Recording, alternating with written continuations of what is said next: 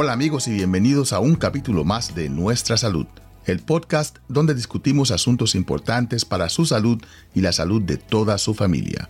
Gracias al patrocinio de Commonwealth Care Alliance de Rhode Island, CCA por sus siglas en inglés. Comencemos. De acuerdo al sondeo juvenil de comportamientos de riesgo del Centro de Control de Enfermedades, CDC por sus siglas en inglés, 38% de los estudiantes de escuela superior en Rhode Island experimentaron periodos de tristeza y desesperanza. 17% pensaron en suicidio y 10% lo trataron de hacer. Esto fue un estudio que se hizo en el 2021. Los latinos demostraron un nivel mucho más alto en todas las categorías, especialmente las adolescentes latinas, las cuales el 58% reportaron tristeza y desesperanza y el 18% atentaron el suicidio. En este episodio de Nuestra Salud hablaremos con la doctora y psicóloga clínica Jovanska Duarte Vélez del Hospital Bradley, quien dirige el programa Mi Gente de esa entidad el cual desarrolla e investiga nuevas modalidades de tratamiento especialmente dirigidas a los latinos. Jovanska, bienvenida al programa. Muchas gracias, buenos días. Es un placer para mí estar con ustedes en esta mañana. Gracias, gracias. De verdad que sí, eh, eh, es un honor para mí tenerte aquí porque el trabajo que haces en el Hospital Bradley, especialmente, eh, no solamente en el Hospital Bradley, a través de toda la nación, porque lo que tú estás desarrollando es algo que se va a utilizar, ah, me imagino que a través de todas las clínicas ah, en los Estados Unidos. Pero primeramente yo siempre me encanta ah, hablar con otras boricuas y ver la trayectoria de estas a través de la vida. ¿Qué te interesó a ti en convertirte en una ah, psicóloga clínica y cómo llegaste aquí al estado de Rhode Island? Buena pregunta. Bueno, eh, realmente desde muy pequeñita me gustó y me llamó mucho la atención ayudar a otras personas, ¿verdad? Eh, recuerdo compañeritos y compañeritas de la escuela que venían a donde mí, mira, este, a contarme sus sus asuntos, sus problemitas, ¿verdad? Que ahora nosotros los vemos como cosas bien sencillas y pequeñas, pero en aquel entonces eran cosas grandes para, para nosotros, ¿verdad? Y, y, me contaba, me decían las resuelve problemas y yo, ¿verdad? Y yo hacía eso con mucho cariño y mucha alegría, yo me sentía súper feliz. Eh, esto, estamos hablando de escuela elemental. Y entonces mientras fui creciendo, esa, esa pasión por ayudar a otras personas siempre estuvo en mí. Cuando tuve entendimiento de cómo se hacía eso en esta sociedad, pues me di cuenta que esa era la profesión de la psicología. Y decidí entonces em, estudiarla, estudiarla. Luego me enteré que se podía hacer investigaciones y entonces me gustó más porque me encanta investigar, me, me encanta entender, me encanta hacer este eh, estudios para saber qué es lo que dice la evidencia, ¿verdad? De, lo que realmente está pasando en nuestra sociedad. Así que ahí fue que surgió mi pasión entre una cosa y la otra. Amo mucho la vida, eh, así que cuando me di cuenta, empezando en mis estudios, que habían jóvenes que pensaban en, morir, en querer eh, terminar con su vida, pues todavía me llamó más la atención, me intrigó y empecé a tratar de entender por qué. ¿Por qué hay juventud que quiere terminar con su vida? ¿Qué es lo que está pasando? Y la segunda pregunta más importante, ¿cómo les podemos ayudar para que eso entonces no ocurra? Esa fue mi motivación, pero obviamente como toda familia y toda persona, también en mi familia y en mi vida personal, en la de mis hijos e hijas, pues también hemos enfrentado diferentes momentos en la vida en que hemos podido decir, bueno, qué bien que tengo toda esta información para poder aplicarla. Eh, así que ha sido una combinación de crecimiento eh, en entender problemas que hay en la sociedad y, también que podemos ver de cerca también en nuestras familias. ¿Y cómo llegaste aquí? Ay, aquí a Estados Unidos. Llegué a Estados Unidos porque en un momento dado ya yo empecé mi investigación y mi trabajo clínico en Puerto Rico, donde fue que me crié y me formé como psicóloga clínica en la Universidad de Puerto Rico, de la cual estoy muy orgullosa. La Yupi. Y en la Yupi, en la Yupi. Entonces, eh, yo llevo, ¿verdad? Mi carrera de investigación ha sido eh, proponiendo tratamientos con el Instituto Nacional de Salud Mental. Y hubo un momento en que las recomendaciones del mismo Instituto eh, Nacional de Salud Mental, de las personas que me estaban aconsejando en aquel momento, era, bueno, eh, Jovanska, en algún momento tienes que brincar el charco. Lo que estás haciendo debe de poderse aplicar no solamente a las familias puertorriqueñas, también a las familias latinas en Estados Unidos para que tengan eh, mayor aplicación, ¿verdad? Como estabas diciendo al principio, lo que estabas diciendo es un sueño. Yo espero que estés profetizando ahí de que el futuro, eh, esto, este tratamiento se puede utilizar en muchas, en muchas otras familias latinas en Estados Unidos, no solo en Rhode Island y Puerto Rico, ¿verdad? Pero entonces esa fue, esa fue como eh, la, motivación de cómo seguir extendiendo esto, cómo seguir creciendo. Entonces escribí una, una propuesta de entrenamiento con el Instituto Nacional de Salud Mental en el que me permitía entonces venir acá a Estados Unidos, tener unos mentores acá por cinco años. Bueno, pues el cuento corto que se me dio, me vine para acá y la, la, realidad es que me quedé. Me enamoré de Rhode Island y ya llevo aquí 10 años.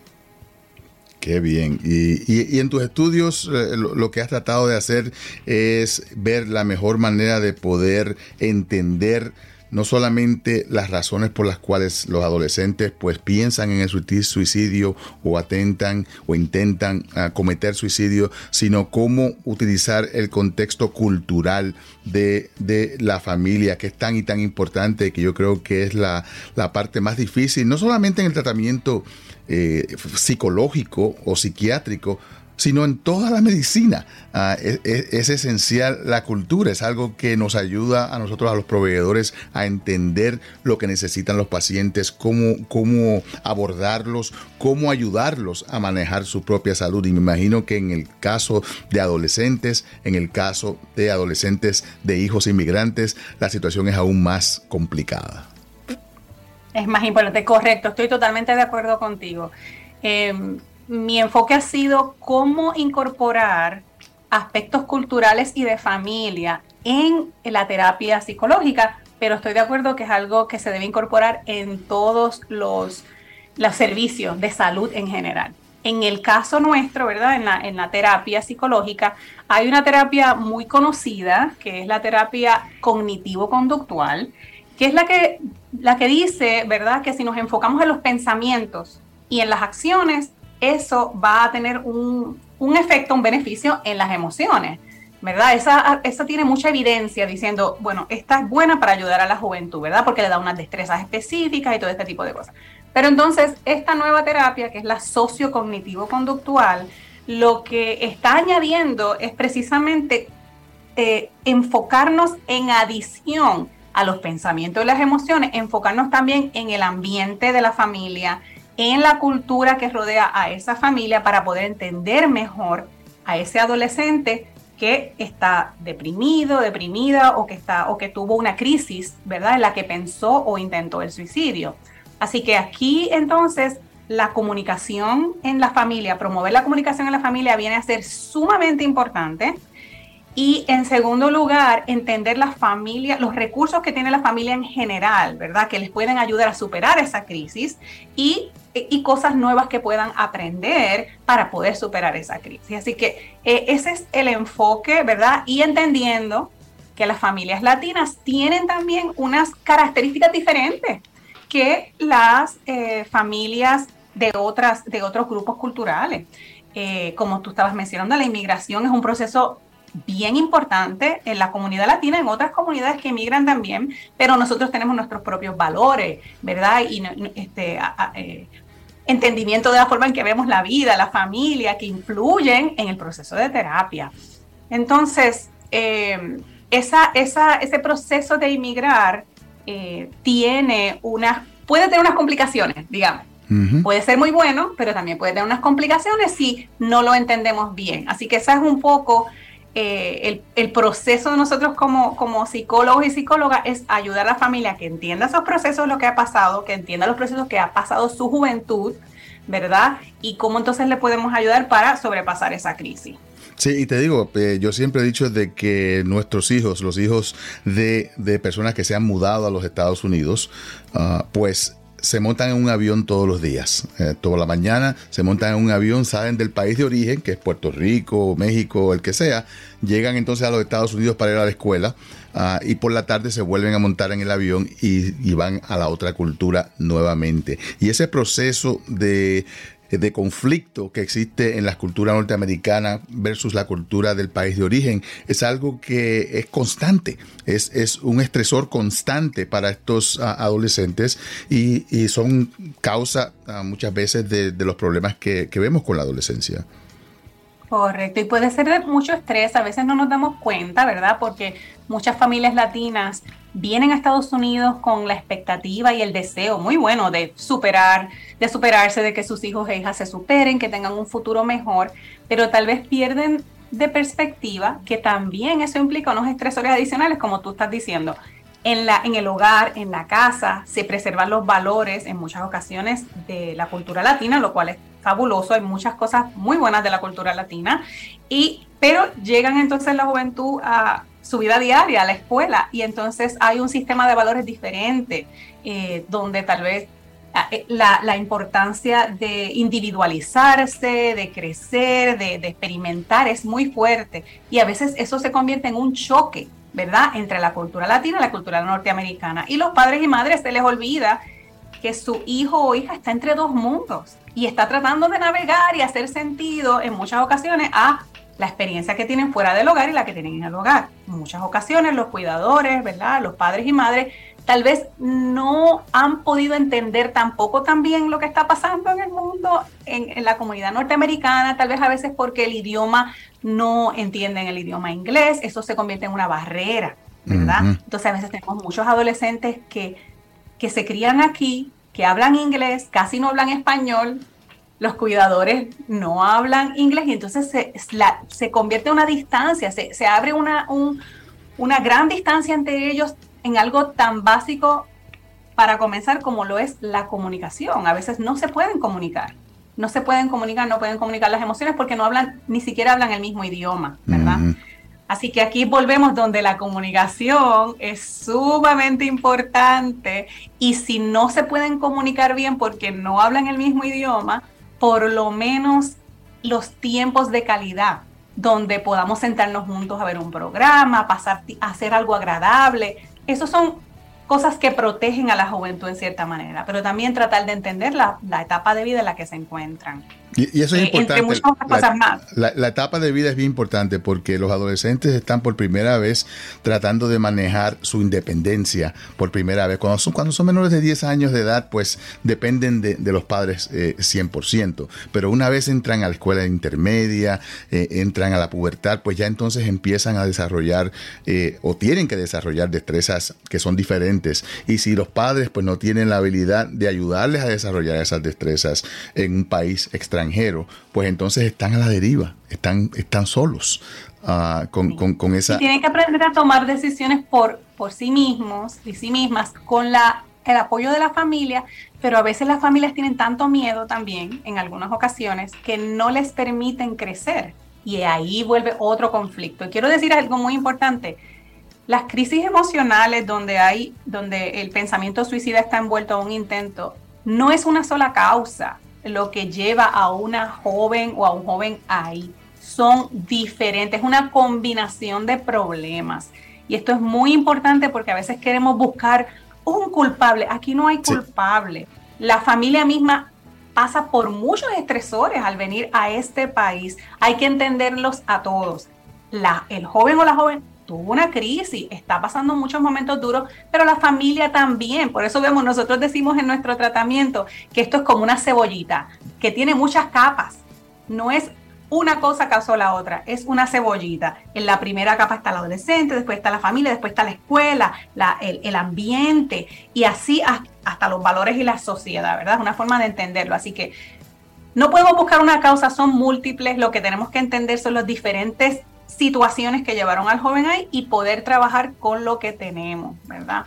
Eh, entonces estabas hablando de la etapa de la adolescencia, la etapa de la adolescencia que es una etapa que ni eres ni eres ni estás en la niñez, pero tampoco en la adultez, estás en el medio, estás tratando de entenderte a ti mismo como persona. Entonces, eh, es un proceso difícil en sí mismo, pero ¿por qué para la juventud latina será más difícil? A ver, ¿verdad? Eso es cosas que la gente se pregunta, bueno, por todos estos mismos. Hay otras, hay otros, eh, digamos, capitas en esa cebollita adicionales que la familia latina tiene que enfrentar que tal vez otras, otras juventudes no tienen que enfrentar. Entonces ahí está la diferencia, es la de estoy en dos mundos diferentes, a veces las barreras que implica el, no manejar el idioma, ¿verdad? De parte de los padres y el adolescente, el asunto de que a veces los valores eh, que se tienen en la casa son diferentes a los que están afuera y el adolescente está tratando de hacer sentido de estos dos, ¿verdad? Este, y hay, quiero aclarar, hay valores en las familias latinas que son buenos y hay otros que son dañinos. Eh, nosotros necesitamos entenderlos para poder ayudarles, pero no quiere decir que todos son positivos, ¿verdad? Y de ahí podemos, podríamos hablar 10 horas nada más de eso. Claro, que, claro que sí. Porque, sí, porque mira, eh, eh, eh, en nuestra, ese, pequeñito. Claro. No, y en verdad es, que, en nuestras familias pues tenemos entonces esa, esa idiosincrasia de, de la autoridad de los padres. Y entonces aquí en los Estados Unidos es diferente. Estos niños están experimentando algo completamente diferente. Y por ejemplo, si, un, si ven a un niño, a un adolescente que esté triste o que no esté funcionando bien en la escuela, Ah, eh, eh, en vez de tratar de, investigar qué está pasando, es, y tú no tienes ninguna razón por la cual te estás triste.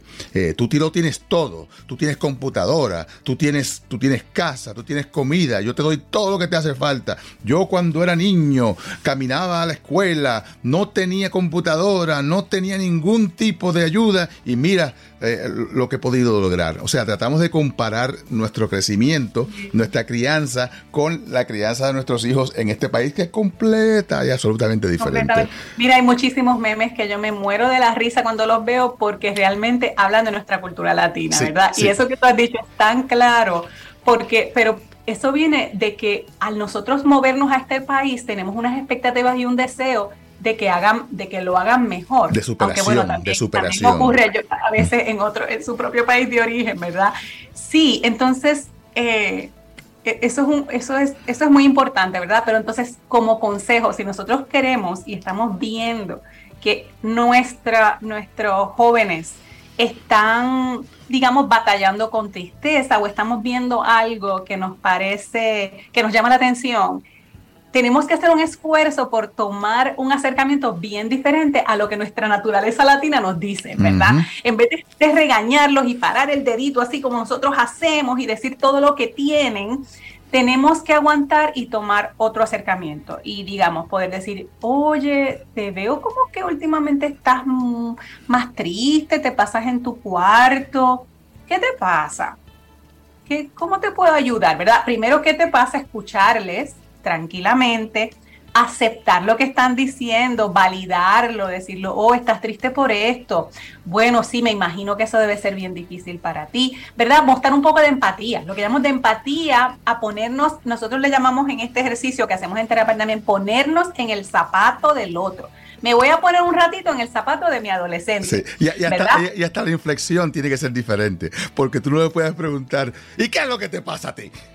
ah, sí, sí, sí, sí, eso es, eso es comunicación básica, es parte de lo que enseñamos también, cómo usamos nuestro tono, la forma en que nos comunicamos, porque podemos decir muchas cosas y el tono lo, lo, dice otra. lo cambia todo. Lo cambia todo, lo cambia todo. Así que sí, es importante ver nuestro tono.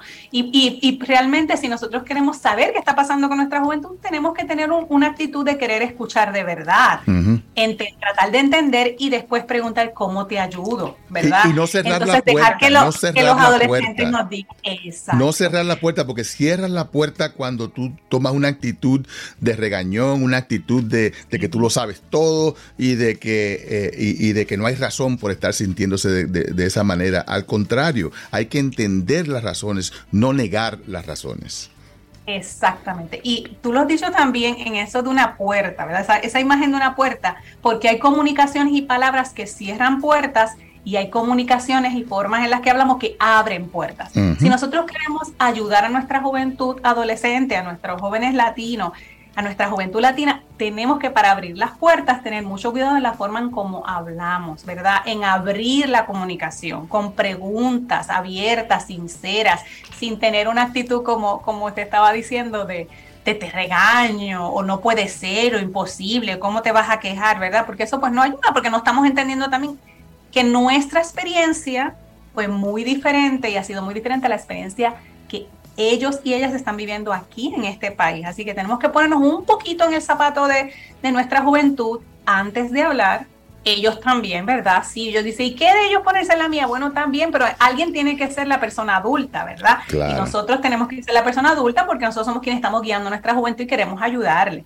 Eventualmente, nosotros en terapia también ayudamos a la juventud de que se ponga en el zapato de sus, de sus padres y de sus madres, pero si queremos ayudarle, eh, nosotros tenemos que empezar, las personas, que puede ser un abuelo, una abuela, un tío, un tía, todos podemos, porque ese valor es muy bonito en la familia, de que ¿verdad? Somos unidos, nos queremos ayudar en los momentos de crisis. Pues sí, cual, cualquier persona en la familia importante puede ser ese lazo para que ese joven se abra y empiece a hablar de cómo se siente, ¿verdad? Y entonces no asustarnos y salir corriendo, sino decir, ok, te voy a ayudar, voy a buscar ayuda para ti.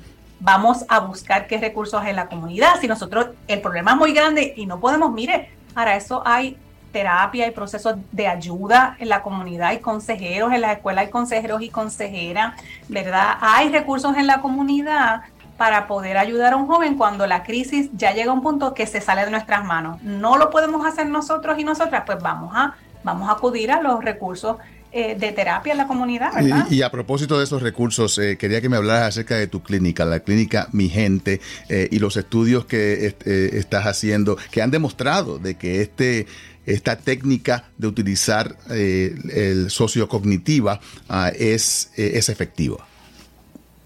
Bueno, vamos a empezar otra vez. Primero voy a hablar un poquito del estudio sociocognitivo y, y al final voy a hablar de la, de la clínica.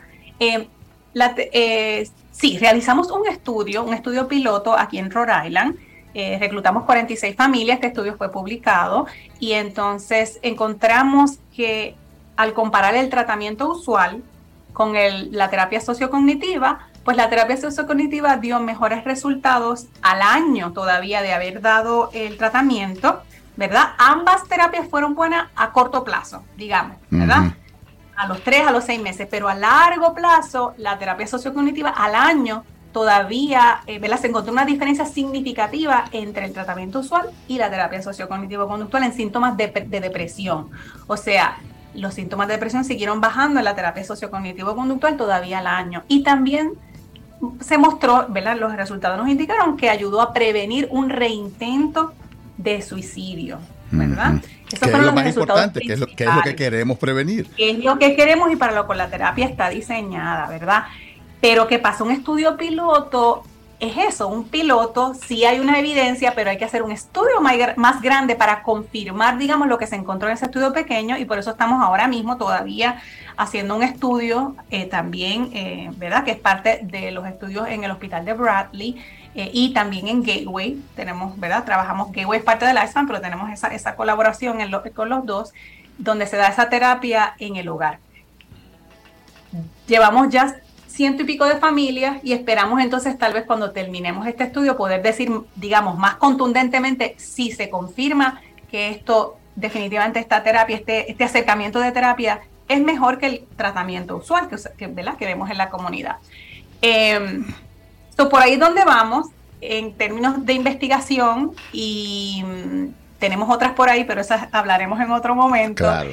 Eh, la segunda pregunta era Oh, también quiero decir, para ese estudio, para ese estudio, ¿verdad? No estamos reclutando de la comunidad. En este estudio eh, nosotros reclutamos directamente de un cuidado de intensivo mayor, ¿verdad? Para que la comunidad sepa que no es como que cualquiera puede llamar y participar. Sí, estos, son adolescentes que ya han intentado el suicidio ah, y, que, han tenido una crisis y entonces necesitan esa intervención.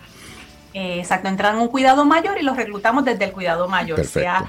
Eh, el, que están hospitalizadas ya las personas o que están en, un tipo de tratamiento parcial. Eso es lo que estamos haciendo en este momento.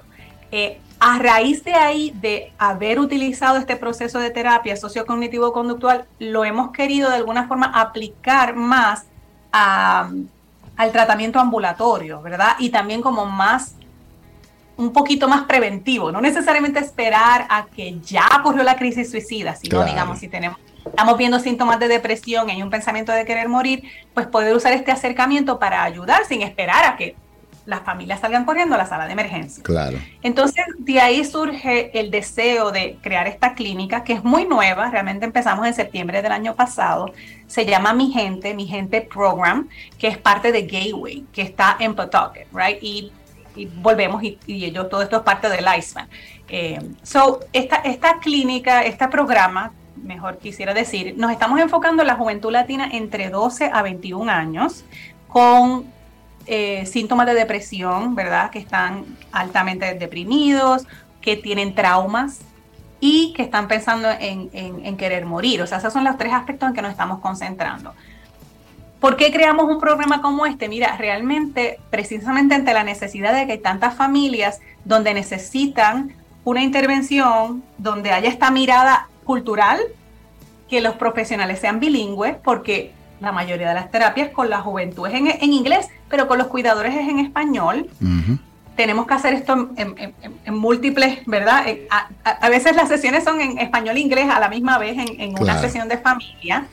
Entonces, poder aplicar esta mirada cultural en, continuamente y, y entendemos que las familias latinas necesitan esta un lugar donde se sientan seguras, donde se sientan, yo puedo ir aquí confiada porque me van a entender, van a entender mi, cultura, van a entender también mis preocupaciones, van a entender tal vez que a veces venimos con un poquito de reserva a lo que es terapia, ¿verdad? Eso también ocurre mucho en la comunidad latina. Es, un problema. Las personas que estén interesadas, ¿dónde pueden comunicarse para, ah, para esta clínica?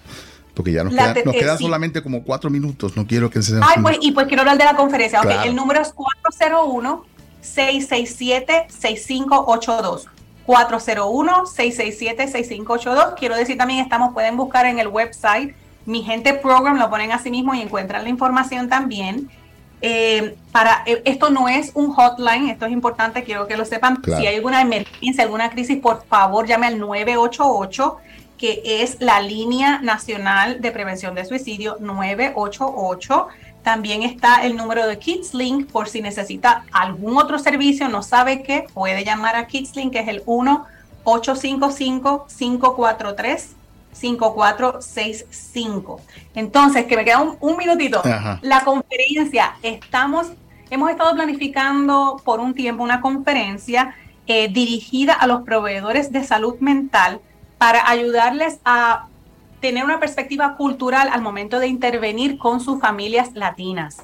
Esto va a ser en agosto 25 y la mañana del 26 para proveedores de salud mental, psiquiatras, psicólogos, psicólogas, consejeros, trabajadores sociales clínicos. Por favor, eh, sé que va a estar en, su website, ¿verdad? Doctor Rodríguez va a estar allí para que la gente se pueda inscribir. Y el sábado, que es agosto 26, va a ser dirigido a las familias latinas y los talleres que se van a dar es en español. En la tarde, de 12 a 4 y media, es gratuito totalmente, tanto para los proveedores de salud mental como para las familias latinas. Va a ser gratis en el Hotel Hilton, en Providence. Y vamos a tener, como dije, eh, para las familias en la tarde unos talleres en español, pero tienes que inscribirse. Es por, hay un cupo, así que cuando vean, vayan a, su website, doctor Rodríguez, por favor, cuando vayan allí, miren que se tienen que inscribir y guardar su espacio. Vamos a tener el link directamente en nuestro sitio web, nuestrasalud.com, para que así las personas puedan inscribirse y puedan pues participar de este recurso tan y tan importante para nuestra comunidad. Podemos estar hablando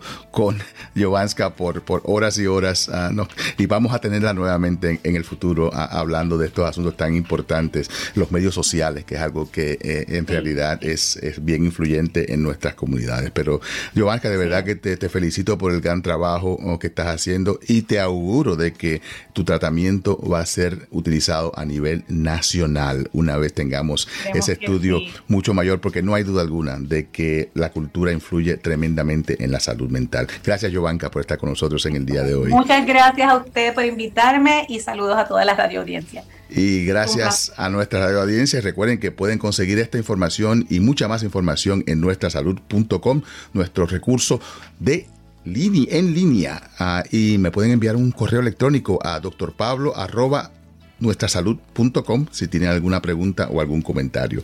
Gracias por estar con nosotros en el día de hoy. Se despide de ustedes su servidor de siempre, el doctor Pablo Rodríguez.